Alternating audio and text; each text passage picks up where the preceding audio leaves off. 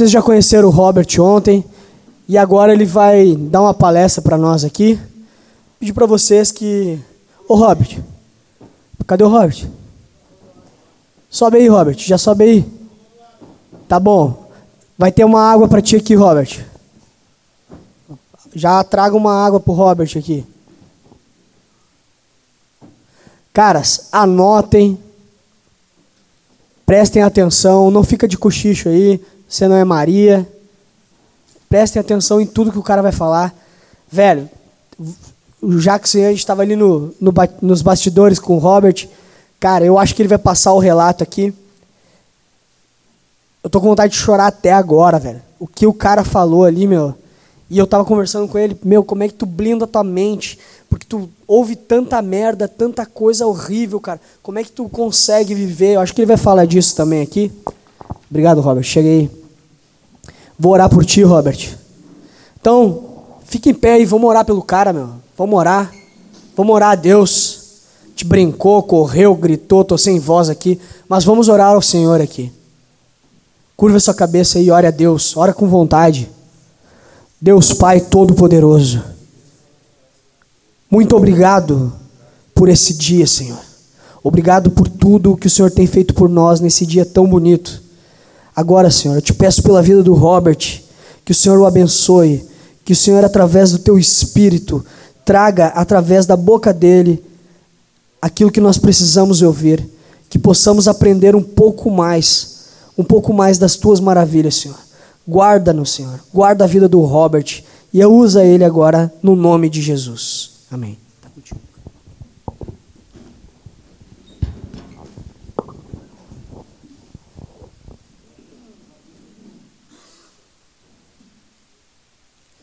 É, novamente eu agradeço, principalmente as, as orações, que esse trabalho, sobretudo eu como cristão, vejo que também tem o lado uh, espiritual e ele é muito pesado, é, verdadeira guerra. Nós que fazemos esse tipo de trabalho, vemos, é, vivemos em estado constante de guerra. É, a vida em si, dia a dia, já é uma guerra, mas para nós, nesse caso específico, é uma luta diária.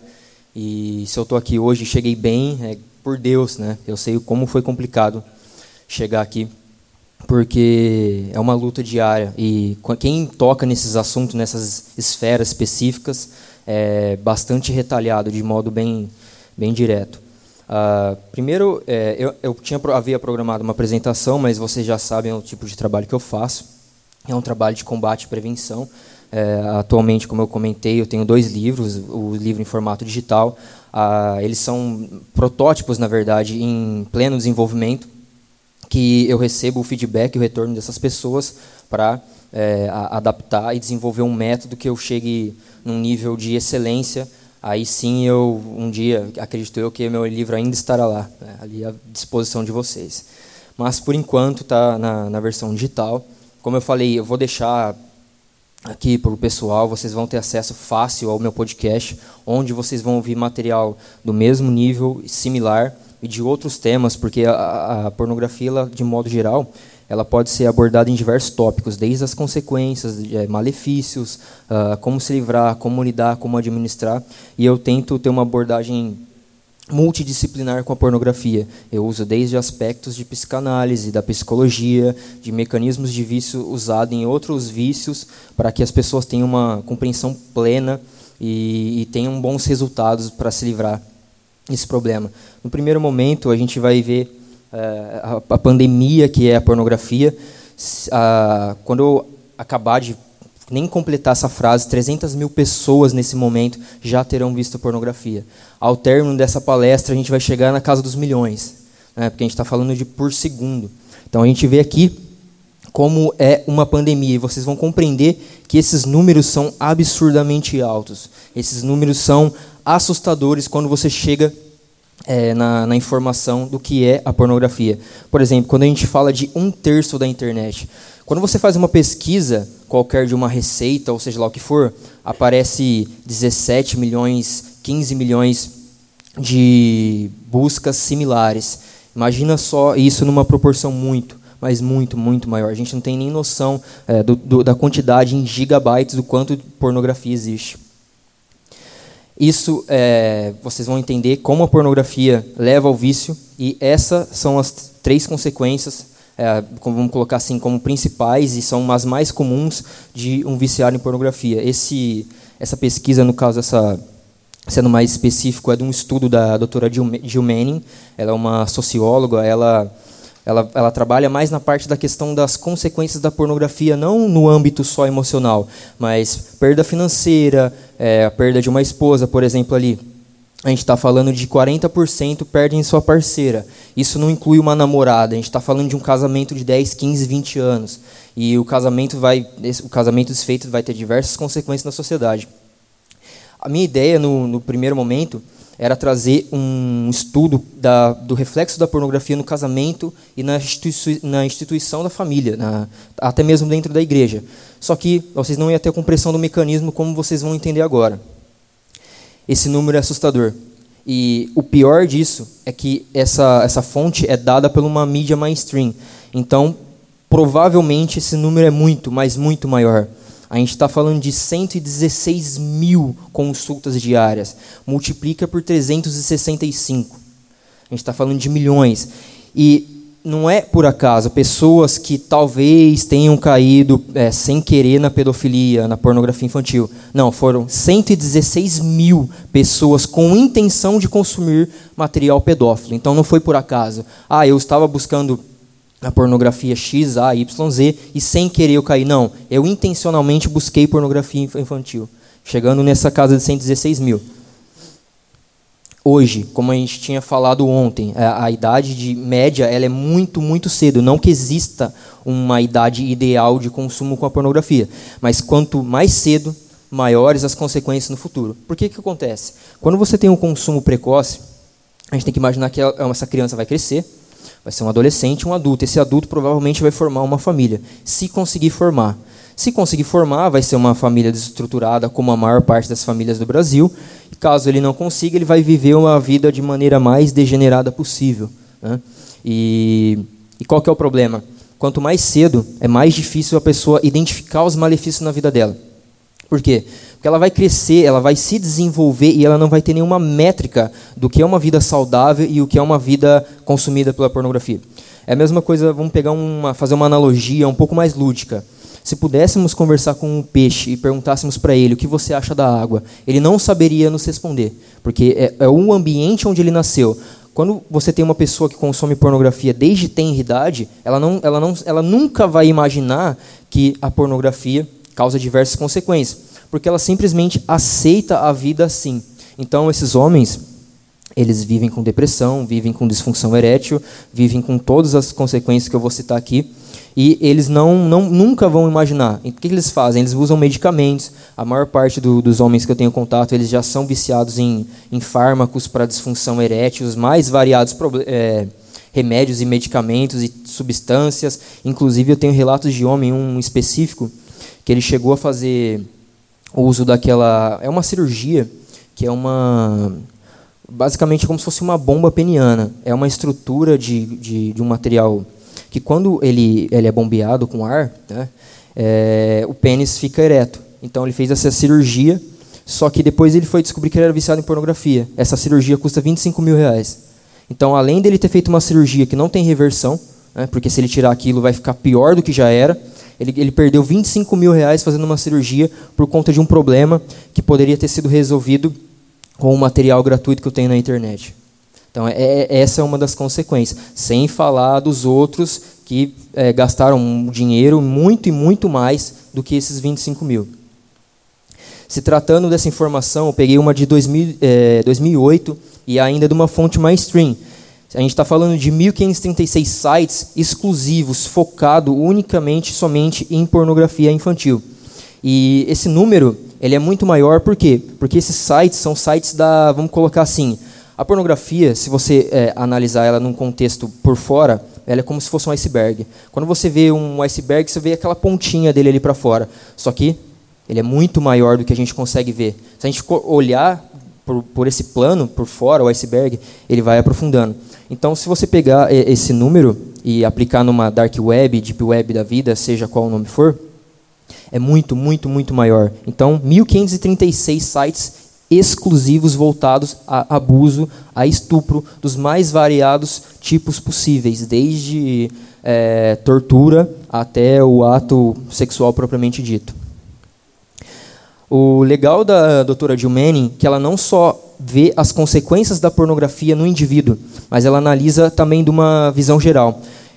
Qual que é a consequência, por exemplo, de uma criança que convive, que mora em um lar onde há viciados em pornografia? Por exemplo, o primeiro e o mais comum benefício que eu noto depois que, a, que o, o pai, o homem, no caso, viciado em pornografia, me relata, é maior tempo tanto o tempo com o filho como o tempo com a esposa. E aí vamos colocar assim como, olha aqui, ela coloca risco acrescido de separação do divórcio dos pais. Então hoje a gente tem, é, vi uma estatística recente do, de um site que eu acompanho, de, que fala sobre casamento e família, que hoje um terço dos casamentos no Brasil terminam em divórcio. É muito, é muito provável que a pornografia tenha uma correlação com isso. Porque se você analisar desde o boom da era da internet digital, da pornografia, com essa epidemia de divórcio que a gente tem hoje no país, se você fazer uma correlação e cruzar os dados, eles batem. É, eu tenho uma pesquisa em desenvolvimento que eu estou cruzando as informações, desde quando a, pornografia começou a crescer no país e desde quando começou a epidemia de divórcio. É uma correlação que é impossível que seja puramente uma coincidência. Né? Quando você pega estatística falando de algo matemático, as informações batem. A, a, pornografia avança, o número de divórcio também é, avança na sociedade. Então, aqui, é, e, e, como consequência, por exemplo, vamos pegar no, no, filho que mora nessa casa, além dele ter os problemas com o pai e com a mãe lá discutindo diariamente, porque vão ter um divórcio, ele tem o risco de, por exemplo, ter um trauma de encontrar o próprio pai se masturbando. Sabe lá para o quê? É, porque ele pode encontrar o pai se masturbando por uma criança da idade dele ou de algo similar, travesti, etc.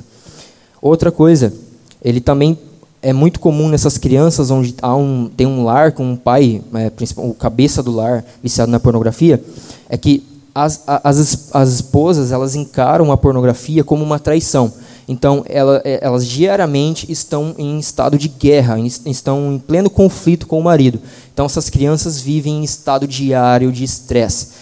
É, é, é uma, algo comum, pelo menos que eu vejo é, de pessoas que eu acompanho, principalmente na minha igreja, eles têm uma orientação assim: qualquer problema que você tenha que resolver, como marido e mulher, é, meu pastor, os pastores lá falam o seguinte: faça isso longe do teu filho, independentemente do que seja, de uma coisa simples, da coisa mais é, problemática que for, sempre longe dos filhos. Por quê?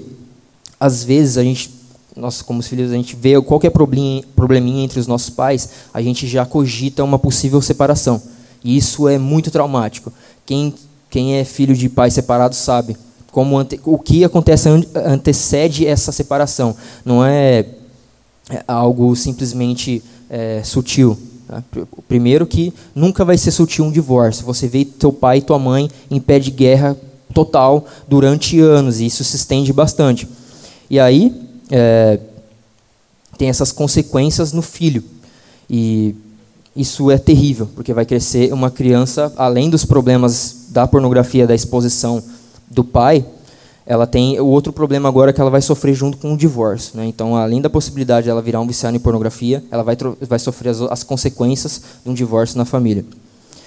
E agora, o que acontece quando, um, por exemplo, a gente viu ali que quando tem alguém consumindo pornografia dentro da casa, é, a, a predisposição dela consumir e encontrar material pornográfico é muito grande. Então, o que, que acontece quando uma criança ou um adolescente é exposto a material pornográfico? Eu, ela coloca como é, uma resposta emocional traumática, não é uma experiência ruim ou mais ou menos, é uma experiência traumática, que na maior parte dos casos requer acompanhamento com um psicólogo. Não é simplesmente uma tristeza ou uma. Ah, foi um choque. É, é algo tão profundo que requer acompanhamento com um psicólogo para que ela lide com essas informações. Para que quando você é adulto, se você vê uh, um material pornográfico, a forma como você assimila e lida com essas informações é totalmente dessemelhante de uma criança. A forma, por exemplo, você pegar uma criança. É, que ainda não teve a sua infância corrompida com a pornografia ou qualquer coisa do tipo, se você der um beijo né, na, na sua companheira na frente da criança, ela vai ficar com repulsa. É comum você ver vídeos desses na internet. E quando essa criança tem essas, esses contatos, ela vai ter um trauma e não é simplesmente algo superficial. Outro ponto, a gente sabe que a nossa, a nossa sociedade hoje está imersa num verdadeiro dazen sexual, a verdadeira promiscuidade. E a pornografia tem relação com o quê? Início precoce da primeira relação sexual. Esse é um problema que a gente vê muito comum hoje, é, principalmente eu que lido. O pessoal, homens né, que eu acompanho, e até mesmo meninas, às vezes, que mulheres, no caso, que entram em contato comigo, quando elas me falam da primeira relação sexual, é tipo 10, 12, 13 anos de idade. É, se você olhar hoje, é, qualquer pessoa que tenha 10, 13 anos de idade, você fala, cara, isso é uma criança. Essa criança estava tendo relações sexuais. E aí, o que pode ter desencadeado isso, além de, um, de vários mil, mil e outros fatores? A pornografia. E se a criança tem uma, uma relação sexual, tem outra questão, que é o, o, o risco muito, muito, muito maior de desenvolvimento de uma DST. Né? Então, você vê que um simples fato de um consumo de uma pornografia, olha aonde vai levar. Isso está tá levando uma DST. Né? E aí, o que, que vai acontecer? isso vai gerar um o que é, é o que a gente fala é, são pessoas que vão usar o sistema público de saúde e vai gerar mais um problema então a gente está começando desde a pornografia a vários e vários problemas sociais né, que ilusoriamente o Estado tenta tapar da maneira que ele lhe convém por um simples fato de consumir a pornografia então a gente tem aqui por exemplo uma uma pessoa que na adolescência ela vai pegar uma DST como uma AIDS né, que a gente sabe que não tem cura Outra coisa, a gente vive também numa, numa sociedade na mercantilização do sexo. Né? Ele, o sexo como algo como se fosse uma, uma moeda de troca, de, literalmente uma moeda de troca. E a pornografia cria na mente tanto do homem quanto da mulher que a satisfação sexual é possível que você atinja isso é, de maneira vamos colocar assim, sem contatos é, afetivos e emocionais com a pessoa. Você, você cria uma relação de utilitarismo, apenas de usar a pessoa. O homem com o desejo de usar a mulher e a mulher usa o sexo como moeda de troca, como a gente sabe. Né?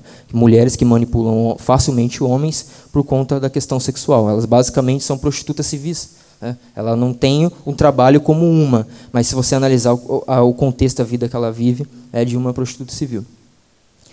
E aí é que está. A gente sabe hoje que a maior parte, se você falar social, a modo social, se você falar com qualquer é, homem hoje sobre casamento, terror. É, o que, que qualquer, qualquer coisa assim relacionada a casamento hoje as pessoas têm pavor. E aí é que está. Quando você vê a relação da pornografia no casamento, olha, olha como eles veem como algo pouco atraente, sendo que a família é uma instituição que antecede a todas as outras ela está acima do Estado principalmente. Então, a pessoa vê como algo pouco atraente. Por isso que é comum hoje encontrar homens que não têm a mínima vontade de ter uma esposa, muito menos né, ser um cabeça um lar criando uma família.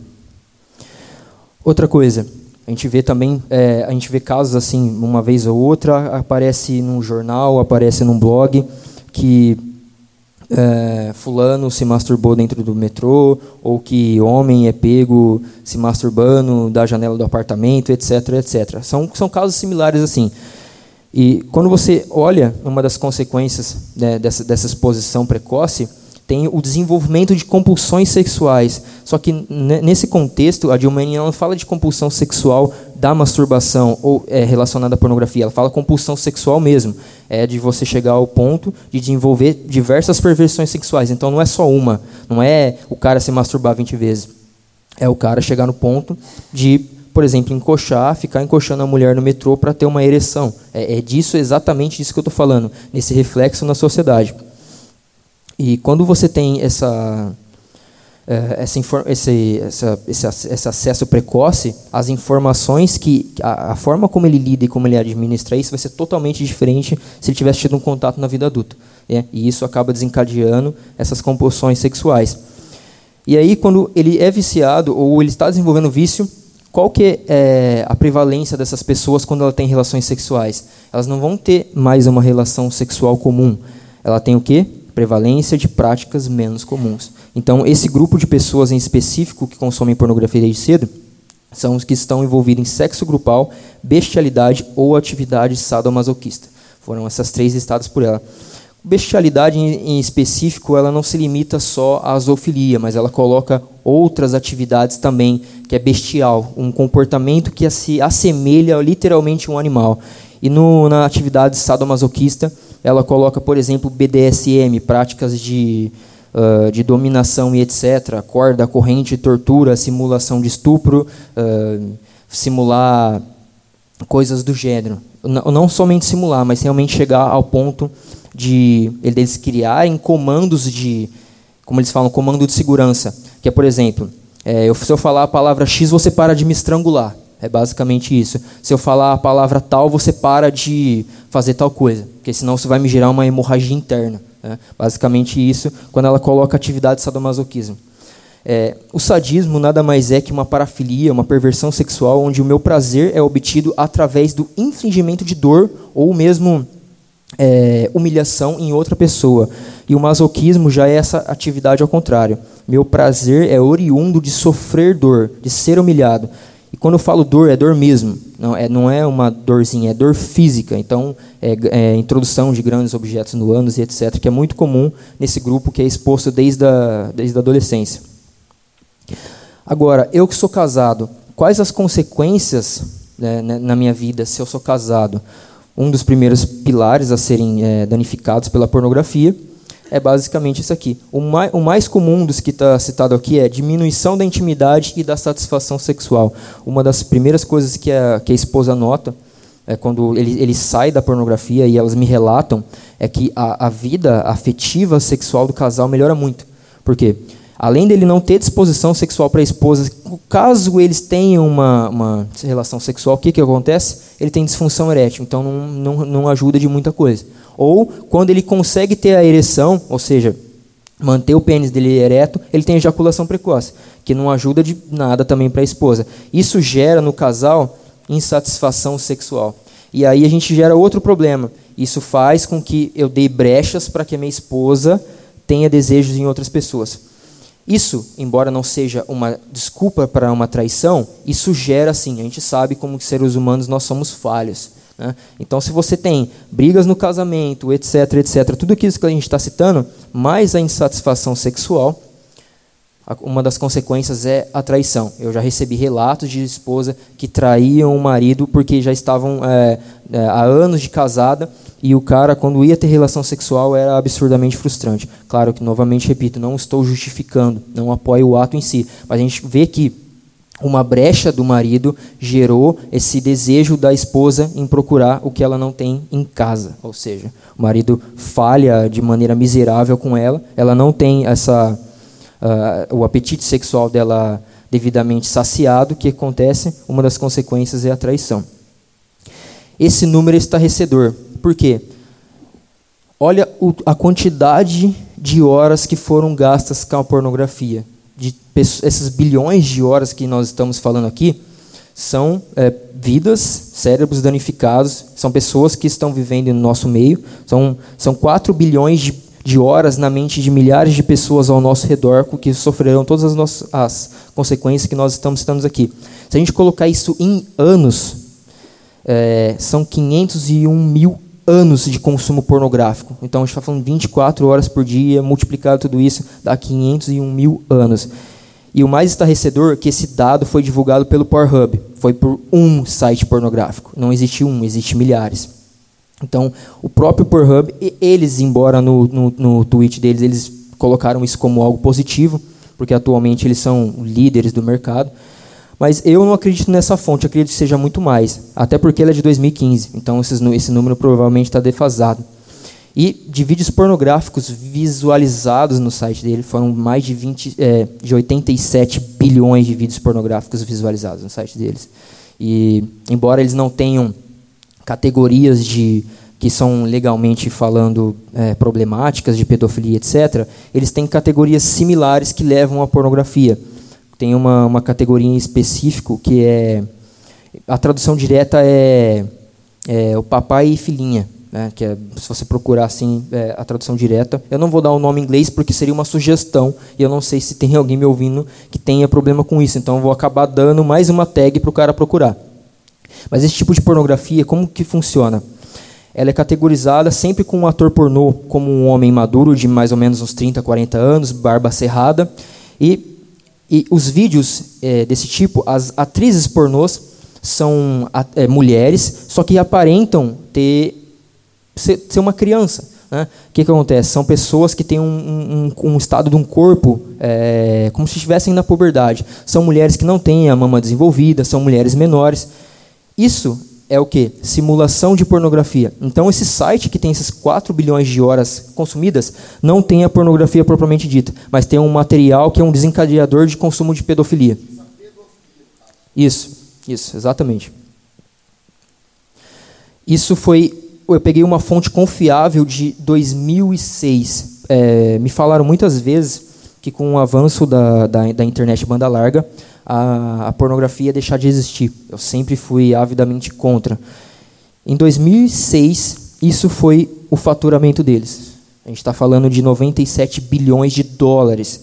Isso é uma fonte de 13 anos atrás. Então imagina a receita atual deles. Eles têm dinheiro para bancar tudo, inclusive ter profissional em diversas áreas, como é, etc, etc, como psicólogos e CIA, defendendo a pornografia, porque eles têm dinheiro para comprar pessoas.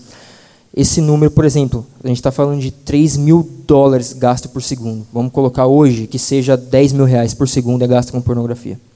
Então, aí a gente viu lá atrás da perda financeira. Por que será que tem a perda financeira tão grande? Eu tenho contatos de homens que literalmente destruíram seu cartão de crédito com pornografia ao vivo. Uma pornografia muito comum hoje no Brasil e tem crescido amplamente é, é, o, é o, sexo é, online, é o sexo ao vivo. É, o Brasil, se não me engano, é o segundo ou terceiro maior consumidor desse tipo de pornografia. Basicamente, você acessa um site, tem uma, uma mulher lá, e aí você entra no chat com ela. Quando você esse chat, você entra nesse chat, começa a contar os minutos. E pra, só que esses minutos cada minuto tem um valor. É, tem um determinado site que cobra 3,50 minutos. Se você colocar na ponta do lápis, 10 minutinhos, é, são fala, pô, 35 reais. Mas co comece a colocar isso 20, 30 diariamente e multiplica por 30. Né? Então, quando você vê no, na fatura do, do, cartão de crédito do marido, o cara está quebrado. Mas tem um e-mail né, de uma, uma esposa me relatando que o cara deixou de, simplesmente de pagar o aluguel da casa dele porque ele gastou o dinheiro do aluguel com esse tipo de material. Porque foi o material que ele viciou. Ele já não estava mais viciado na pornografia de site. O cara literalmente tinha um fetiche absurdo em uma, é, vamos colocar como uma, uma, prostituta digital, né? Porque a mulher está lá, ela introduz objetos no ânus, etc. Você fica nessa relação com ela. O cara literalmente deixou de pagar o aluguel dele para gastar nisso, porque ele não tinha mais nada de dinheiro. Ele literalmente acabou com a vida financeira dele. Aí é que tá.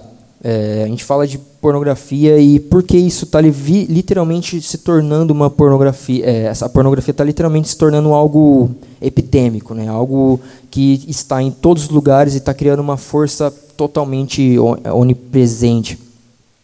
Altamente viciante, a gente vai falar sobre isso. Fácil acesso. Quem aqui tem celular? Se, provavelmente eu acho que 99% das pessoas ou 100% aqui tem um celular. Quem tem celular tem fácil acesso à internet. Fácil acesso à internet, você tem fácil acesso à pornografia. Isso é, isso é o grande trunfo da pornografia.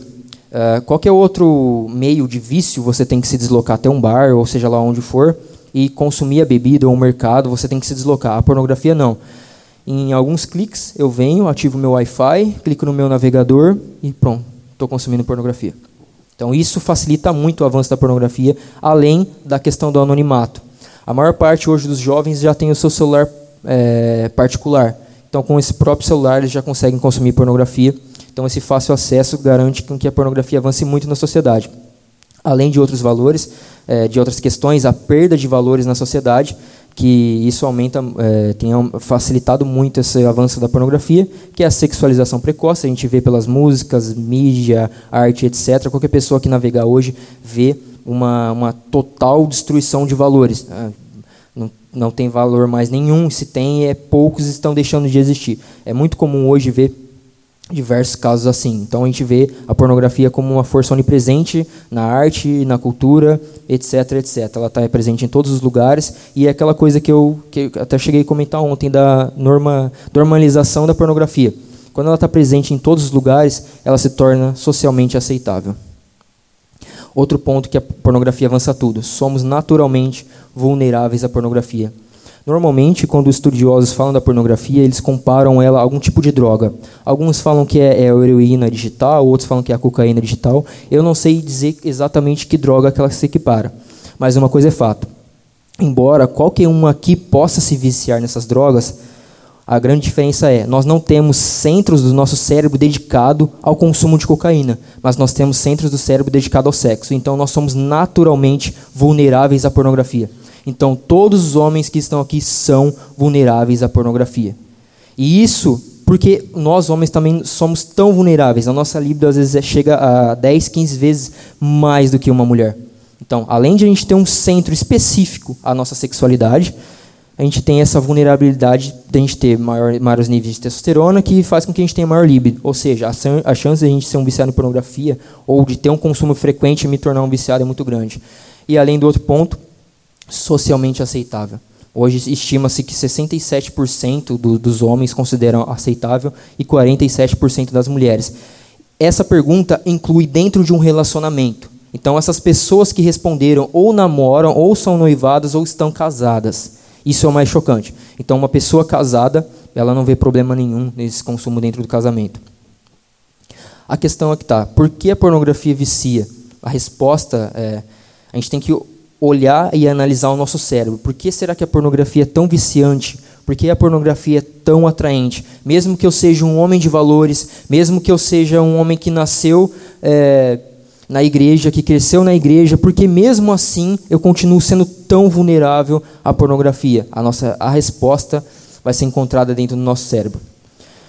A gente tem que entender na fisiologia do vício da pornografia, ela é muito similar a qualquer outro vício existente. Os mecanismos são praticamente o, o mesmo. Tá? O que acontece? Tem a redução dos níveis da dopamina e a queda nos receptores de dopamina no sistema de recompensa. O que acontece? Quando eu tenho essa redução dos níveis de dopamina, fica muito mais difícil estimular o meu sistema de recompensa. Daqui a pouco eu vou explicar melhor como isso funciona, porque basicamente é, a pornografia usual ela vai perdendo a sua, vamos dizer assim, o, o, o seu efeito. Né? O que acontece? Isso vai me, me deixando, eu fico mais, mais resistente ao material pornográfico. E isso faz com que eu consuma mais, porque a pornografia inicial já não é mais tão atraente para mim. Isso leva ao que todos os viciados experimentam, que é a famosa resposta indiferente ao prazer. E aí o que acontece? Nos, nos vícios, falando de drogas, o que acontece com o usuário de cocaína? Ele vai cheirar, cheirar, cheirar, cheirar, cheirar, cheirar. Chega uma hora que ele não está tendo mais o prazer, porque ele já não tem essa mesma resposta do, do organismo. Só que ele já está intoxicado, ele acaba tendo overdose. Com a pornografia, não tem overdose, mas ela vai chegar num ponto de exatamente o que a gente está falando. Resposta indiferente ao prazer. Então, o que, que ela acontece? Ela vai buscar o bizarro para ter mais prazer.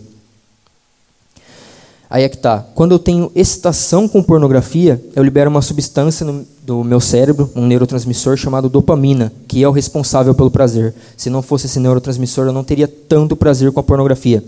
E é que tá. Toda vez que a dopamina passa, ela vai deixar um rastro pela proteína chamada delta FOSB, se escreve desse jeito que está aí que, que a Delta FOSB faz? Ela vai conectar o ato de consumir pornografia com o ato da masturbação e com esse ato do prazer. Então, o que ela vai fazer? Isto é bom, vamos lembrar de como repetir. Essa delta FOSB vai fazer o processo de conectar a pornografia com a masturbação com o prazer. Isso faz com que o processo fique muito mais fácil de eu ser um viciado e, e, e acabar caindo na pornografia novamente. E o processo, novamente falando, o vício em pornografia é muito similar a qualquer outra droga. Por quê? Satisfação sob estímulo. O que, que significa? Eu tenho prazer quando estou me estimulando com a pornografia. Eu sou anestesiado pelo prazer. Chega uma hora que eu, quando eu tenho orgasmo, o que acontece? Eu perco minha ereção nesse momento. Aí o que, que eu preciso fazer com a pornografia? Eu busco mais pornografia para ter mais estímulo. Então eu, eu, dou um estímulo muito maior para a minha satisfação é, voltar. Só que aí eu tenho esse posterior declínio nos receptores de dopamina. O que é o receptor? O receptor de dopamina é o cara responsável por notificar pelo meu cérebro que a pornografia, que a dopamina está lá, presente. E aí, quando ele notifica para o meu cérebro, ó, oh, a dopamina está aqui. Aí é aquela sensação que quando você tem orgasmo, você sente prazer. Porque ele notificou que a, a substância está lá presente. E aí eu fico nesse ciclo, nesse ciclo. Satisfação sob estímulo, anestesia ou prazer. E nisso eu vou consumindo mais e mais pornografia, mais pornografia, mais pornografia. Só que aí é que está. É aí que entra a, a grande questão. O nosso cérebro ele não foi feito para receber esses, esses bombardeamentos, esses altos níveis de dopamina. Então, qualquer resposta do nosso cérebro para esse superestímulo, qualquer resposta para o meu cérebro para essa ação, isso não é biológico que está acontecendo aqui. Por quê? Um homem comum num casamento, vamos supor que ele, te, ele teria uma relação por dia. Com a pornografia, ele consegue burlar a biologia dele, porque um homem não é muito difícil um homem conseguir manter a ereção ou ter outra ereção logo em seguida após o, o, sexo com a esposa dele. Mas com a pornografia ele consegue devido ao que eu comentei agora. Quando o corpo dele entra nesse processo, nesse período refratário, é onde é, ele não é para ele ter uma ereção, ele não consegue, ele burla esse sistema consumindo mais material pornográfico. Aí o cérebro volta a excitar ele e volta a deixar ele com o pênis ereto de novo e ele volta nesse ciclo. Só que aí que tá, ele vai pagar um preço por isso, por burlar o cérebro dele, burlar a, a, a biologia dele. A reação primária do cérebro a isso é eliminar os receptores de dopamina. Quando eu tenho essa perda de, desses receptores, a dopamina perde seu efeito. Então, a pornografia que inicialmente era extremamente excitante, extremamente prazerosa, ela passa a ser algo chato, passa a ser algo tanto faz. E aí, isso gera outro problema como consequência. Deixa eu voltar aqui. Quando eu entro nesse processo de perda de receptor, é, eu preciso de muito mais estímulo para me manter sexualmente excitado. Já, muitos me perguntaram aqui, logo depois do que a gente conversou ontem, como que faz um ser humano, como também eu comentei em relação à pedofilia, a buscar a pedofilia? Chega nesse ponto. É sempre buscando mais estímulo, buscando mais estímulo, buscando mais estímulo, buscando mais estímulo. E vai, ele vai trocando, ele vai trocando, ele vai trocando, ele vai ter a perda de receptores. Qual que é viciado em pornografia? Se ele consumir a pornografia que ele teve primeiro contato, ele não vai ter prazer nenhum. Vai ser como se ele estivesse assistindo novela com a avó dele. Não vai ter prazer nenhum. E quando eu tenho essa perda, as pessoas usuárias de pornografia tendem a aumentar o consumo, e não somente aumentar o consumo, mas a a intensidade dos materiais consumidos. E isso é comum nesse processo eles avançarem para material explícito, violento e degradante. Esses materiais, para eles, antigamente, antes de se tornarem viciados, eram materiais totalmente repugnantes. Não, cara, isso aí é nojento, isso aí é bizarro. Isso aí eu não me envolvo nisso. Não, só consumo um amador. Mas é no amador que ele chega ao bizarro, ao nojento, ao que tudo que ele considerava bizarro, ele acaba consumindo. E aí é que está a, a, o nosso cérebro não só se não, se, não libera mais dopamina e excitação através de só da pornografia. Ele também tem essa reação com coisas novas, chocantes e surpreendentes. Que é algo mais surpreendente que entrar num site pornográfico. Lá você literalmente encontra todas as categorias possíveis e imagináveis: pornografia com aleijado, pornografia com anão, pornografia com pessoas brancas, é, é orgia, suruba, troca de casal. Então, experiências do tipo nova, chocante, surpreendente é o que não falta. Então, você consegue se manter frequentemente estimulado. Aí é que está. Conforme eu falei, eu tenho a perda dos receptores de dopamina, o que, que vai acontecer? Eu desenvolvo uma alta tolerância né, ao material pornográfico. E aí eu combino esses arroubos de violência e agressividade com a sexualidade. Então eu passo a, a colocar, a agregar na minha vida, na minha vida sexual, sobretudo, né, por exemplo, com a minha esposa, vou dar um exemplo de um, de um viciado.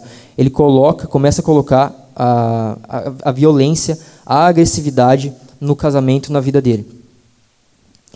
E é que tá. Mas por que esse homem, que era normal, uma pessoa normal, começa a fazer isso? Porque quando ele, ele tem esse consumo exacerbado de pornografia, ele produz esses altos níveis de dopamina, a dopamina acaba gerando uma superprodução dessa proteína chamada delta-fosb, que o obriga o viciado a, a consumir pornô. Então ele faz até quando ele não quer fazer é aquilo que a gente chama de compulsão. Ele tem um comportamento, ele, eu não quero fazer isso, mas ele acaba fazendo, ele acaba sempre se entregando a isso por conta dessa superprodução de delta-fosb. Então você entende no processo neurocientífico que às vezes, pô, se você lida com um viciado em pornografia, você fala, pô, o cara recaiu de novo, o cara prometeu para mim que seria a última vez. Isso é clássico entre viciados em pornografia. Chega num ponto que ele fala assim, não, não vou consumir mais, chega, já deu. Aí dá três semanas ele recai de novo. Por quê? Por conta dessa superprodução dessa proteína chamada delta B. O vício vai avançando e quanto mais o vício avança, mais vulnerável ele se torna. Então, com o tempo, ele tende a ceder muito mais facilmente à pornografia. Então, é aquilo que, gente, que eu falei agora há pouco. Mesmo que ele queira resistir, ele já vai, ele perde a força dele, aquela força que ele tem para lutar contra a pornografia. Quanto mais tempo passa, é mais difícil para ele, menos força ele tem e é mais fácil ele consumir material pornográfico. E com o avanço da pornografia, cria outra situação. Como a pornografia gera um prazer imediato, segundos de prazer naquele pico do orgasmo, essa distração temporária pela pornografia é usada como uma muleta emocional. Então, toda vez que ele enfrenta uma situação de estresse, tristeza, mágoa ou qualquer outra coisa similar que acontece com ele, ele vai fugir para a pornografia. Ele vai ter, ele vai criar um refúgio dentro do mundo pornográfico. E aí, em pouco tempo, o cara está viciado em pornografia.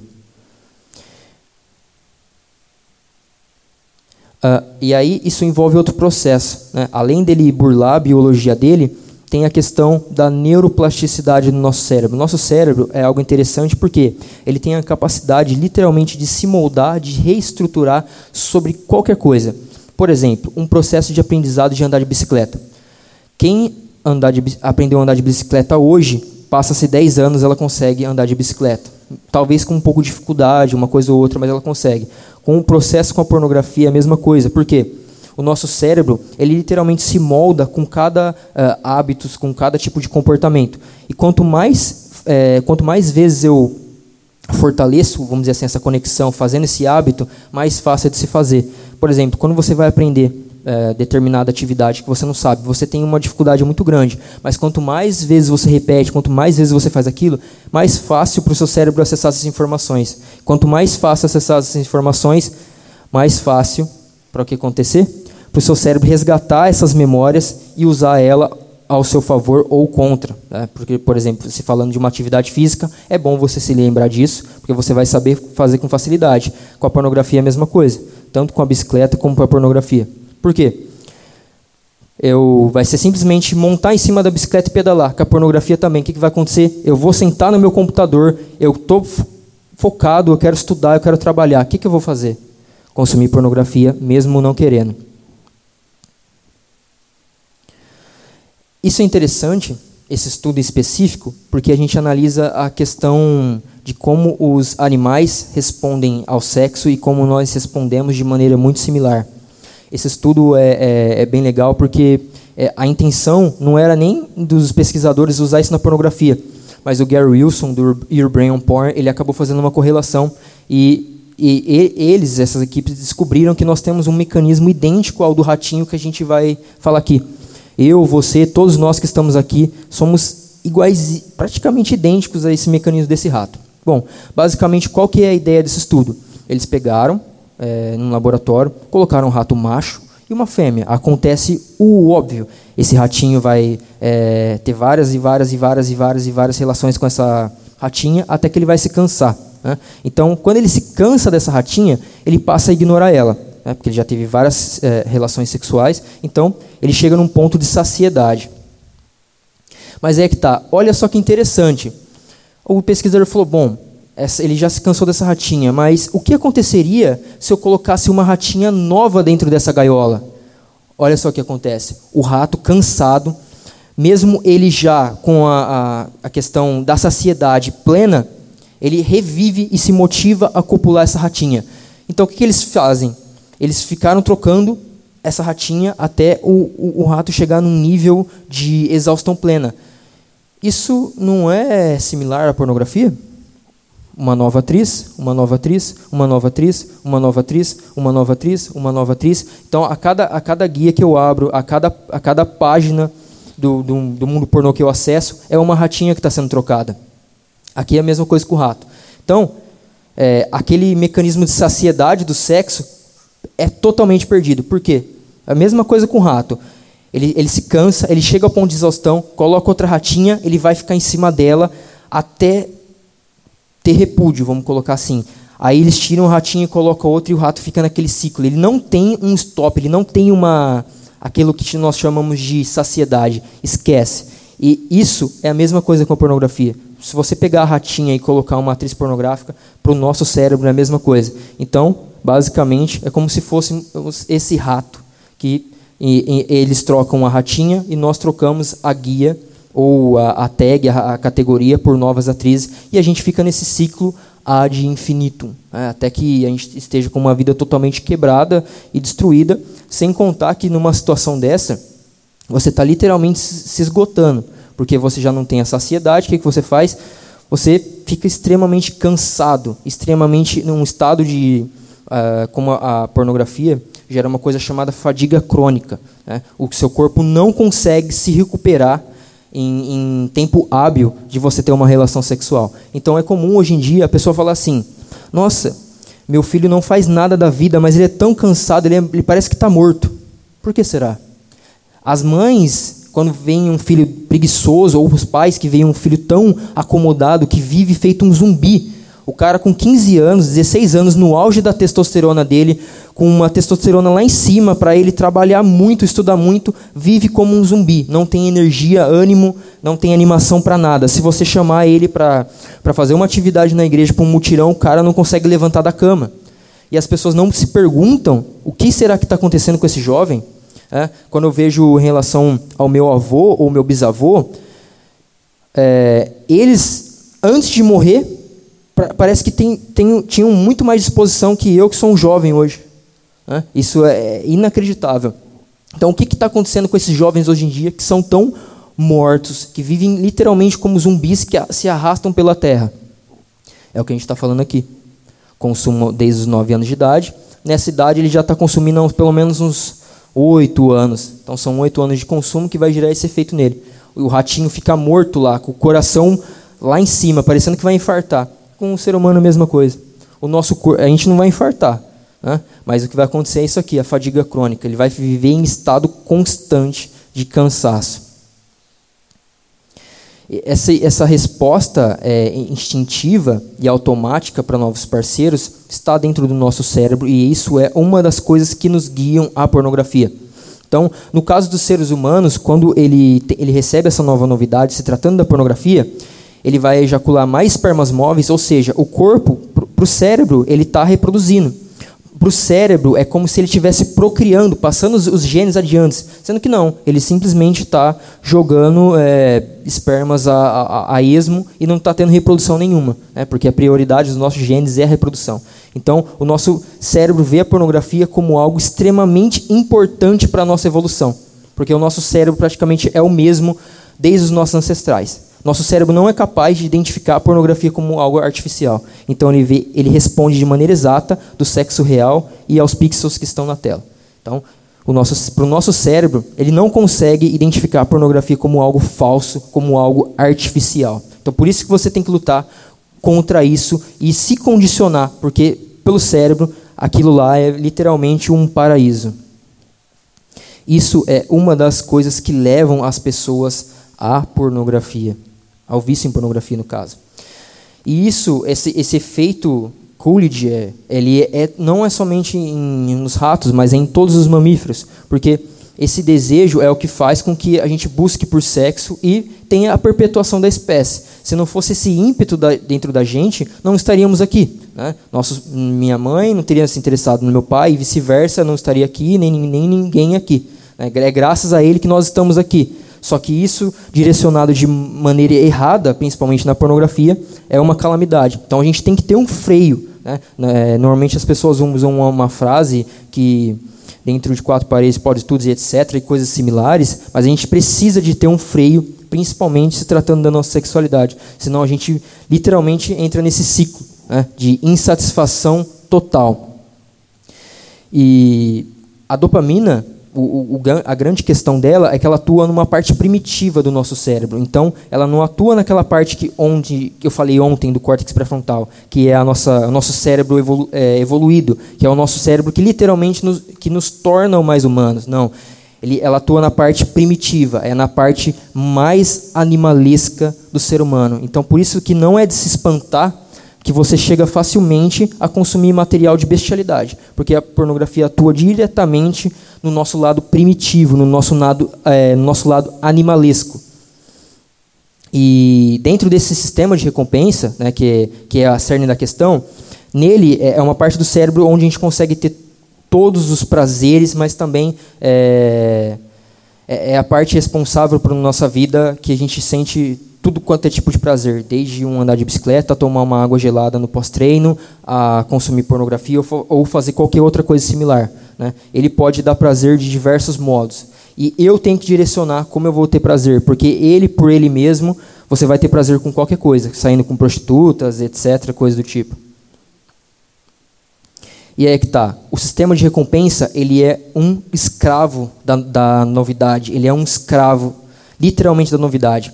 Então, é um novo emprego, é uma nova casa. Vou pegar um exemplo para você. Pare e pense agora a última coisa nova que você comprou. Você consegue lembrar a euforia ou a felicidade que você estava no momento que aquilo chegou? O carro do Correios ou alguém te deu um presente ou algo específico? Você lembra da euforia? Quando você pega essa coisa de novo, você tem essa mesma euforia? Não, não tem. Ela já passou. Mas o que é que tá? Se você comprar essa coisa numa versão nova ou uma versão melhorada, o que, que vai acontecer? Você vai ter essa euforia de novo. Né? E você compra, vai comprar uma nova e euforia, euforia. Mas é que tá. É, isso faz com que nós nos tornemos escravos da novidade. Então a gente vai viver escravos de coisa nova. Isso é aplicado ao sexo ou aplicado a qualquer outra coisa. Nosso cérebro literalmente vai ficar escravo do quê? De mais atrizes pornô, dos mais variados tipos de pornografia. Essa mesma base da neurociência é o que as empresas usam para celulares e coisas do tipo. Às vezes a gente vê e fala assim: nossa, lançou o celular versão 11, 10. Vou pegar qualquer exemplo. Lançou a versão 11. Tá, mas o que, que mudou? Nada. Se você analisar é, o hardware, ou o software, seja lá o que for, ou a estética, por exemplo, um carro em específico, ah, eles fizeram uma, uma mudança no farol tal. Você olha assim e fala, ah, não mudou nada. Mas é que tá, eles, eles sabem dessa questão do nosso cérebro responder às novidades. E, e, e o quanto isso mexe com a gente. E eles trabalham exatamente sobre isso. É a mesma lógica da pornografia. Só que é que tá, isso, qual que é a consequência disso? Chega uma hora que essa que essa que esse que essa pornografia que esse vamos dizer assim essa novidade ela perde a sua intensidade ela perde a sua satisfação e a euforia passa que é o que a gente comentou agora há pouco como o, esse efeito vai funcionar no nosso cérebro de maneira aplicada? É o que eu comentei aqui. Se você trocar a, uma, a, o vídeo que você está vendo, você vai ter mais estímulo, mais estímulo e você vai se manter frequentemente nesse estado. Então, essa é a resposta de uma pessoa não conseguir quebrar o, o ciclo da pornografia por conta desse, feito, desse efeito, que não é porque a pessoa talvez não queira, ou por qualquer outro motivo razão, porque o cérebro dela vai manter nesse, nessa é, de maneira involuntária. Por quê? Ela vai buscar outro tipo de material e vai se manter nesse efeito constantemente, como se fosse o ratinho com uma outra fêmea. A pornografia ela é capaz de burlar a nossa biologia. Tá? Então, assim, tem o sexo real e tem o, o sexo virtual, que é a pornografia. Através disso, é, nós conseguimos burlar esses mecanismos. Que como funciona? De maneira bem simples. Quando eu tenho uma relação sexual, minha dopamina vai lá em cima para que eu tenha prazer. Só que quando eu tenho orgasmo, minha dopamina começa a descer e outra coisa chamada prolactina começa a subir. Prolactina, é, além dessa questão de, envolvida na, na, diminuição da dopamina, ela também trabalha na, em mulheres no caso da lactação. Mas o principal papel de um e do outro é ser autorregulatório. Quando um sobe, o outro desce. Então, quando eu tenho um orgasmo, a minha prolactina sobe, impedindo que eu tenha uma outra ereção. Né? Por isso que é tão difícil o homem ter uma outra relação logo em seguida. Aí ele fica ali, ele tem, tem que ter um período refratário para ele se recuperar. Mas com esse superestímulo, eu literalmente burlo esse, esse mecanismo de reação do nosso cérebro. Eu literalmente consigo, como eu posso dizer, hackear a biologia através da pornografia, através desse superestímulo. Esse, que, como funciona? a gente tem, uh, por exemplo, vamos pegar assim, uma maçã e uma maçã do amor. Qual que é mais prazeroso para o meu cérebro, uma maçã ou uma maçã do amor recheada de açúcar? É? Qual que é mais excitante para o meu cérebro e mais estimulante? Uma esposa ou 30 mil atrizes pornográficas é, à minha disposição em apenas um clique? O seu cérebro vai fazer essa comparação. Nós medimos o valor das coisas através da ativação do nosso sistema de recompensa. Quando ele faz essa, essa avaliação, e não é nós que fazemos de maneira racional, é de maneira, vamos colocar, é de maneira em plano de fundo, nós não fazemos de modo racional. Ele sempre vai preferir a segunda opção, que é, no caso, as 30 mil atrizes, e aí eu acabo deixando a minha esposa de lado. Aí é que tá. Esse, esse, o Nicolas, que é um, um, foi um grande pesquisador, ele foi premiado com um Nobel de Fisiologia ou Medicina, em 1973, e ele descobriu um efeito interessante. Foi, foi algo muito interessante de uma, de uma análise de borboletas. Né? Isso foi uma da, um desses estudos em específico foi que o que bombou nos, nos estudos deles em relação ao comportamento animal. Como que era o seguinte? Ele analisou que animais na natureza eram literalmente sabotados por os outros animais. Mas ele ficou se perguntando como será que isso acontece? Por exemplo, acho que todo mundo já ouviu falar do pássaro cuco, né? que literalmente coloca um, um, um ovo para outro passarinho criar. É, e como que um passarinho bota um ovo e faz o outro criar? Você vai entender isso agora. E como e isso tem a ver com a pornografia? É, basicamente é o seguinte. É, deixa eu voltar aqui. Como funciona? Qual era o experimento que ele fez? Ele pegou é, borboletas, analisou diversas borboletas fêmeas e via qual tipo de borboleta era mais cercada por machos, né? quais borboletas eram mais é, atraídas por machos. E ele falou assim: bom, o que leva essas borboletas fêmeas serem tão atraentes para esses machos? Ele começou a analisar que isso era em relação à, à tonalidade das asas, o tamanho, a, a geometria da, que estava ali dentro do, da, da asa da borboleta, a forma de modo geral. Então ele com o parceiro dele falou assim: bom, o que, que, eu vou fazer? Eu vou juntar todas as, as características mais atraentes, todas as características mais é, estimulantes que esses machos veem nessas fêmeas e vou criar a minha própria borboleta de papelão. Então ele criou, ele reproduziu essas, essas borboletas de papelão e ele criou uma borboleta extremamente excitante. Essa borboleta, quando ele colocava dentro de um, de um espaço com diversas milhares, é como se fosse um borboletário, né? vamos colocar assim. É, essa borboleta era o centro da atenção. Né? Ele criou uma coisa extremamente excitante. E o que, que isso tem a ver com a pornografia? A indústria pornográfica faz exatamente a mesma coisa, porque eles conseguem distribuir materiais que cada um aqui é vulnerável. Ah, eu gosto de mulher negra. Opa, você tem essa, essa categoria aqui. Ah, eu gosto de uma mulher loira. Então, você tem essa categoria aqui. Ah, eu gosto de uma mulher X. A categoria, a, a pornografia, é, de modo que ela é nos passado, é essa borboleta para gente. Né? Então, eles, criam, eles criaram essa borboleta, eles sabem que cada um aqui tem determinada material, categoria, gênero, que nos chama atenção. Então, eles trabalham exatamente sobre esse efeito. Né? Então, isso faz com que sejamos tão vulneráveis. Porque a pessoa fala, ah, eu não consumo tal gênero de pornografia, mas aí eu consumo outro. Então, para cada pessoa aqui, para cada homem, talvez você é, não seja vulnerável ao gênero X, mas você é consumir, é, talvez se torne um consumidor de outro gênero. Esse efeito é o mesmo. E assim como os pássaros, pássaros ou qualquer outro animal e mamífero, eles avaliam o valor de alguma coisa através da ativação desse circuito de recompensa do cérebro. Circuito de recompensa é aquilo que me dá prazer. Quando o meu circuito de recompensa me dá muita dopamina por algo, o meu cérebro vê que aquilo tem algum valor, ou que deveria ter muito valor.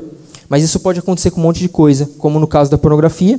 Essas borboletas, no caso, elas são literalmente tapeadas. Né? É, os machos, mesmo quando tem fêmeas reais do lado de, deles, eles preferem a borboleta falsa e artificial feita de papelão. Eles não conseguem perceber que aquela borboleta é falsa. E qual que é a diferença dessa para qualquer outro homem, que nem o pastor falou ontem? Que a menina está lá em cima dele, tem tudo para ser uma ótima esposa e o cara não está nem aí para ela. Ele é essa borboleta aqui, que está de olho na borboleta de papelão. Isso, qual que é a borboleta de papelão na vida dele? A pornografia. Isso faz com que ele literalmente perca oportunidades de grande relacionamento na vida dele, por ele o cérebro dele responder que a pornografia tem alto valor na vida dele, sendo que de maneira racional não, não tem valor nenhum. Então vocês conseguem compreender que uh, a pornografia não é só simplesmente ah, ah, não, aquela é uma pessoa pervertida ou qualquer coisa do tipo. Nós somos vulneráveis, né? É, quando você analisa a neurociência, essa parte fisiológica, nós somos, todos nós somos frágeis e somos suscetíveis a ela. Então, qualquer um que tiver um contato direto com a pornografia pode acabar caindo e se tornando um viciado, por conta do que nós explicamos aqui. Então vocês conseguem ver que há todo um caminho até que se chegue lá no vício. Não é simplesmente se tornar um viciado. São mecanismos primitivos do nosso cérebro que fazem com que sejamos vulneráveis a esse tipo de material. Então, novamente, eu vou frisar: quando alguém fizer esse tipo de comparação, lembre-se disso. Embora as pessoas comparem a pornografia com drogas, drogas, é, nós não temos centros específicos do nosso cérebro dedicados ao consumo de drogas, mas nós temos centros do nosso cérebro dedicados ao sexo. Então isso faz com que nós nos tornemos vulneráveis à pornografia. Então isso serve de alerta a todos os homens que estão aqui para que você redobre a sua atenção sempre que você estiver de frente a qualquer tipo de material pornográfico. E você talvez pense, putz, talvez eu recaia, eu não sei o que acontece, eu não consigo me livrar dessa situação. Tenha em mente que você não vai conseguir tirar o desejo sexual de dentro de você, mas você é capaz de direcioná-lo para o lugar certo para de maneira certa. Então, não lute contra propriamente dito a sua, o seu ímpeto sexual, mas saiba direcioná-lo corretamente. Não deixe isso te manipular e não faça com que isso te torne uma pessoa volátil, uma pessoa vulnerável ao consumo de material pornográfico. Então, quando você compreende esses mecanismos, quando você compreende que tem uma coisa dentro do meu cérebro que me faz é, buscar pornografia, mesmo quando eu quero, eu tenho cautela no consumo de qualquer é, eletrônico que tem acesso à internet. Né? As mesmas informações que eu estou falando aqui são as mesmas que eu uso no meu dia a dia para me manter quatro, quase cinco anos já livre do material pornográfico. São essas informações.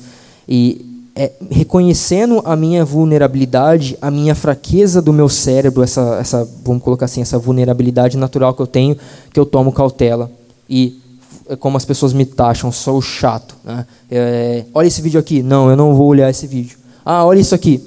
Ah, fulano caiu na net. Não, não quero saber, não me importa. Nude de sei lá quem vazou. Não, não me importa, não quero ver. São essas pequenas oportunidades que nos levam à pornografia diariamente. Então, toda vez que alguém te mostra algo similar, algo do tipo, você vê, isso gera curiosidade em você, você viu como você é vulnerável à pornografia aquele nude te vai te levar a, a, tantas outras coisas, a tantos outros gêneros. Então, toda vez que você tiver é, se deparar com uma oportunidade de uma pornografia, seja em vídeo, seja em foto, eu recomendo que você não ceda a isso. Seja o chato, o careta, mas isso vai te levar à ruína, né? porque isso vai te gerar desejo, vai te gerar curiosidade e vai fazer com que você busque mais material pornográfico. Por último, é, eu, em relação a, como eu falei aqui, em relação da, acho que talvez tenha comentado um pouco ontem de, de relatos, mas vamos colocar assim relatos mais tristes, né? É, eu tenho um específico que eu gostaria de ler para vocês, inclusive eu mostrei para o Jack e vocês vão ver a intensidade. É, é o que eu estou falando aqui que acontece, que é real, né, de um consumo que hoje que a gente vê como algo normal pode chegar. Eu vou pegar o relato aqui e vou ler para vocês. Isso é de uma esposa. Né? Eu acredito que é, muitos aqui sejam casados e quem não é, vai se casar, para você ter noção da, da gravidade.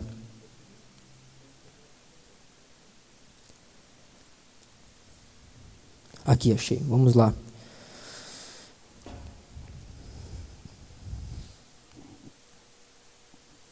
Esse, essa mensagem, no caso, é de dezembro de, do ano passado. Então, quando ela fala agosto, é de 2018. Ela fala o seguinte: Oi, boa noite, Robert. As coisas aqui estão meio bagunçadas em casa, mas o problema é o meu marido. Ele está com esse vício em pornografia. E eu escutei o que você falou no YouTube com o Hernani. Hernani é um cara que me convidou para fazer um podcast, que me deu uma, vamos dizer assim, uma oportunidade de ir à frente a público com esse material. Deixa eu travar isso aqui, senão vai ficar girando. Vamos lá. E tudo que você falou é realmente verdade, que eu falo nesses podcasts, nesses vídeos que eu gravo para o YouTube. Ele foi escalonando até chegar nos vídeos de travesti e agora fica introduzindo objetos no ânus. Somos casados há 27 anos, temos dois filhos adultos. Eu não confio mais nele. Ele diz que parou, que não estava mais vendo pornografia. Nisso eu acredito porque eu bloqueei o celular dele. Mas em relação à masturbação anal, eu não acredito. Ele também está com fetiches de se vestir de mulher. Escondido, é claro, eu nunca vi. Mas já achei roupas femininas que não eram minhas. Ele então falou que sentia muito prazer em se vestir assim. Descobri agora em agosto desse ano, de lá para cá, que não tem mais assistido pornografia mas ele está com disfunção erétil, agora está melhorando, mas não tem nenhuma libido. Coisas que você já sabe o que acontece com quem é viciado em pornografia. Tudo o que o vício faz aconteceu e acontece com ele. Mas teve alguns benefícios da, da reinicialização, mas eu não confio nele. Aí aí que está. Ele fala num ponto que é terrível. Chegou dois vibradores enormes e ele chegou até se filmar fazendo masturbação anal para ver, por falta da pornografia. Então, basicamente, ele se masturba com o vibrador e assiste depois para se masturbar com ele se masturbando. Por quê? Porque todas as vias de acesso dele estão bloqueadas. Então, ele chegou num nível de vício tão grande que, mesmo casado, o cara desenvolveu essa, por algum motivo ou razão, ele desenvolveu esse fetiche, porque provavelmente ele consumia é, esse material desse tipo de prática, então ele fazia o ato e gravava para ele se masturbar sobre isso. Aí ela fala aqui que já brigou muito com ele, é, mas sei lá, eu não confio mais nele, etc. Aí, aí continua a conversa de maneira totalmente triste e desesperadora, porque a situação dela é coisa similar. Né? Ela fala aqui em determinado momento que quando ela abriu o histórico do, do celular dele, ela, o mundo dela desabou, porque foi é, tipo, materiais similares e até pior. Né? Então, se você pensou que realmente é bizarro e nojento um homem com vibradores enormes no ânus, ela viu coisas piores no celular dele. E aí, eu só vou comentar com você, ela fala em determinado momento escalonagem, é escalonando, ela fala algo do tipo. O que, que isso significa? eu, quando criei um método para pornografia, eu precisava identificar que nível que a pessoa estava viciada em pornografia, né? em que estágio, para que ela entendesse a profundidade do problema na vida dela. Então eu dividi o vício em pornografia em quatro níveis, vamos colocar assim, quatro fases: o vício, a escalação, a dessensibilização e o atuando sexualmente. Aí é que tá. A primeira fase do vício é o que a gente acabou de ver aqui. Passa por todo esse processo é, neurocientífico, neurobiológico, que a pessoa vicia. E aí, beleza, ela viciou. Né? Aparentemente, é, não é algo tão ruim é, aos olhos um, da, da, maior parte das pessoas. Né? Então, ela vai lá consumir pornografia, beleza, viciou. Aí ela entra na segunda fase, que é o processo de escalação. Como a gente viu que a dopamina ela passa a perder o seu poder, a sua intensidade, o meu cérebro perde receptores dopaminérgicos então o material comum já não me dá tanto prazer, eu entro nesse, nesse estágio chamado escalação.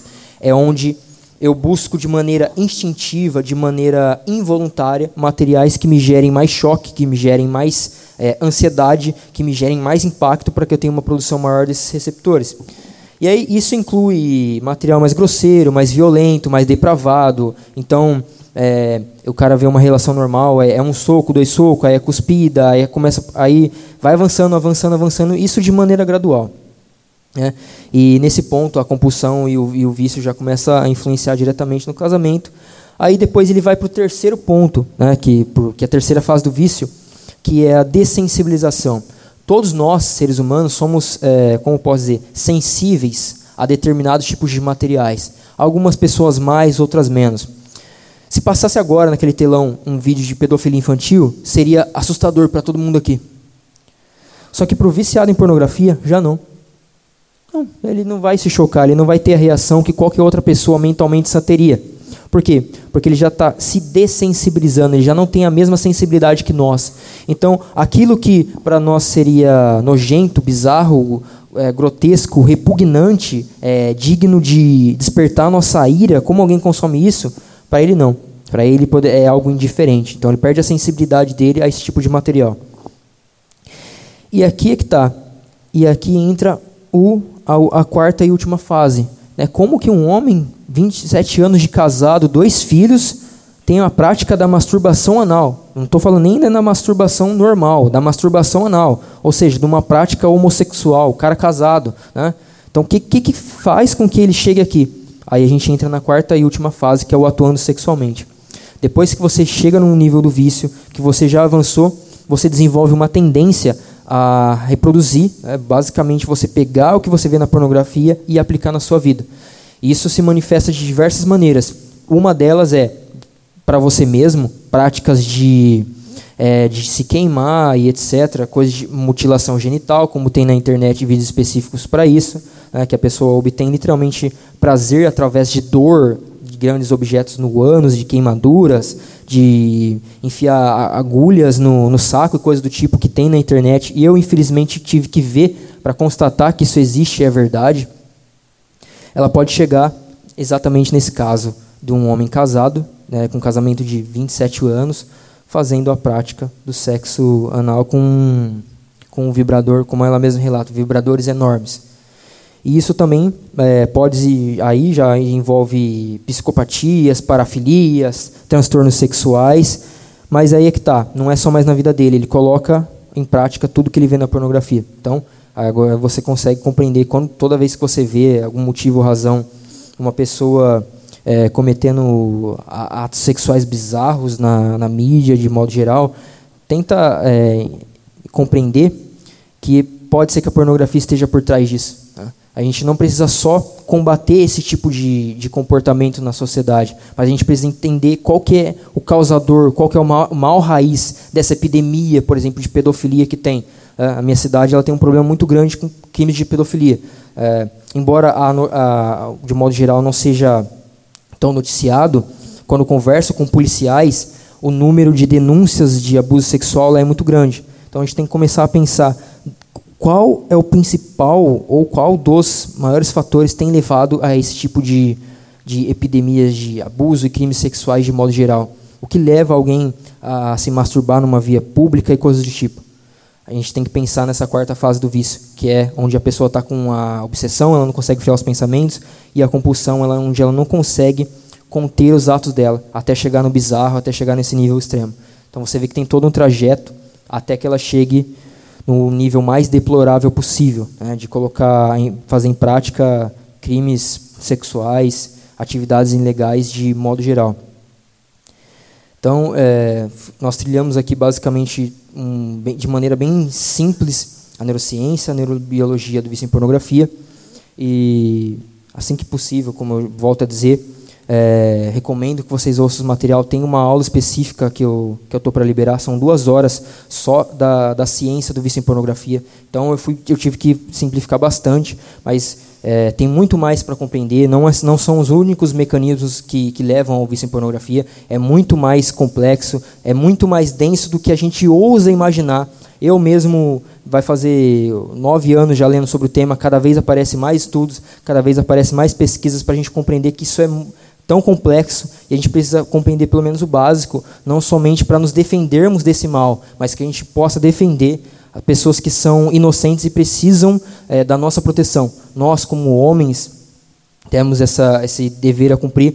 Então, é, a gente fazer a nossa parte com que a gente consiga proteger crianças, adolescentes e realmente pessoas que, que, que realmente necessitam, sabe, dessa, dessa informação a mais e que nos é, que precisam da gente, que a gente consiga protegê-las.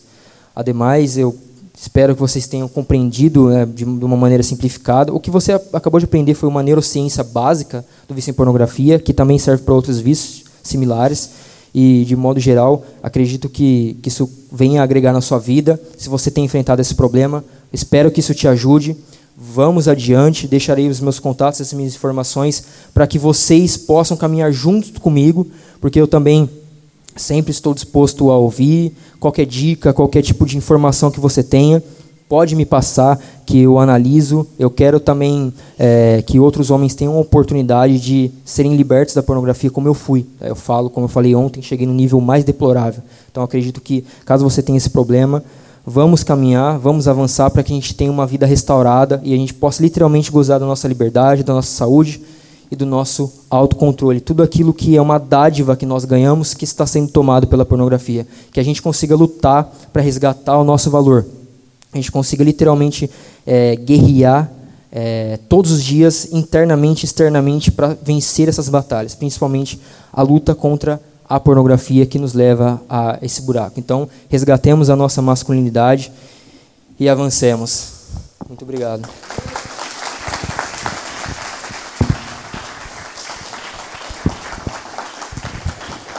Obrigado, Robert. Foi uma alegria muito grande estar contigo. Gente, seguinte, nós vamos fazer um intervalo de 20 minutos, depois tem a, a última o sermão aqui para chutar todo mundo para cima. Seguinte, uh, comida, a gente não vende. Deixa eu explicar um negócio para vocês. A gente está vendendo a melhor comida de Porto Alegre. Cara, os negócios são muito bons. Só que assim, a gente pediu, fez um pedido. Nós temos que vender tudo. Se tu, ah, mas eu não vou conseguir comer, compre e leva para dar para o mendigo, para tua esposa, para casa, para o filho, para o cachorro, não tem problema. Temos camisetas e canecas. Deixa eu dizer uma coisa: nós precisamos pagar a nossa conferência, é, passagem de avião e, e outras coisas, estadia e mais outras coisas. E eu conto com vocês. Caras, deixa eu explicar uma coisa. Nós começamos a fazer alguma coisa quando nós colocamos a carteira. O dinheiro ele é algo fundamental, fundamental. Não existe amor sem dinheiro. Como assim não existe? Não existe. Se tu ama a tua mulher, tu vai botar dinheiro no casamento. Se tu ama a, a obra de Deus, o que Deus está fazendo, tu vai colocar teu dinheiro nisso aí. Se tu não coloca, aquilo que tu não coloca dinheiro, coloca dinheiro é porque tu não ama. Tudo que tu ama, tu vai investir dinheiro. Tô falando de bufunfa, dinheiro, tá bom? Faz-me rir, o carpinejar, é isso aí, tá bom? Então é o seguinte, nós temos que, ó, não, não pode sobrar nenhuma camiseta. Foi uma correria para ter as foi uma correria. Foi uma correria, não pode sobrar nenhuma. Leva mais de uma, leva duas, leva três. As canecas temos que vender todas, todas. E o rango também, cara, é o mínimo. É o mínimo. O certo, meu, nós teríamos que nos reunir aqui no encerramento, orarmos juntos e pensar alguma coisa para nós ajudarmos mulheres que estão em situação de risco. Eu pesquisei a semana inteira com algumas mulheres. Nós queremos começar um ministério aqui na igreja para mães solteiras, mulheres que foram abandonadas por homens maus. Tá bom? Isso eu quero falar com vocês no encerramento. Então, já pode contar para nós, Cris, 20 minutos, tá bom? Depois vai entrar um cronômetro aqui, vocês já vão ver. Vem para cá para a última palestra e vai ser brutal, tá bom, gente? Esqueci alguma coisa, Rodrigo? Rodrigo, esqueceu alguma coisa? Não? Então é o seguinte, vocês encontram o Robert no Instagram, arroba PMO. Tem ali? Tu mandou? Pode. Tá, o Christopher vai deixar projetado aqui a imagem para vocês encontrarem o Robert. Tem como conseguir os livros dele, tá bom? Eles são livros digitais. Eu quero encorajar você a consumir isso, tá bom? E entrar num ciclo virtuoso, não vicioso, tá bom? Não vamos orar agora, não estamos com vontade. Vamos orar no final da conferência e eu quero ver todo mundo de joelho orando. Vamos cantar, encerrar cantando e vai ser uma benção, tá bom? Depois nós vamos estar com vontade. Deus abençoe a todos.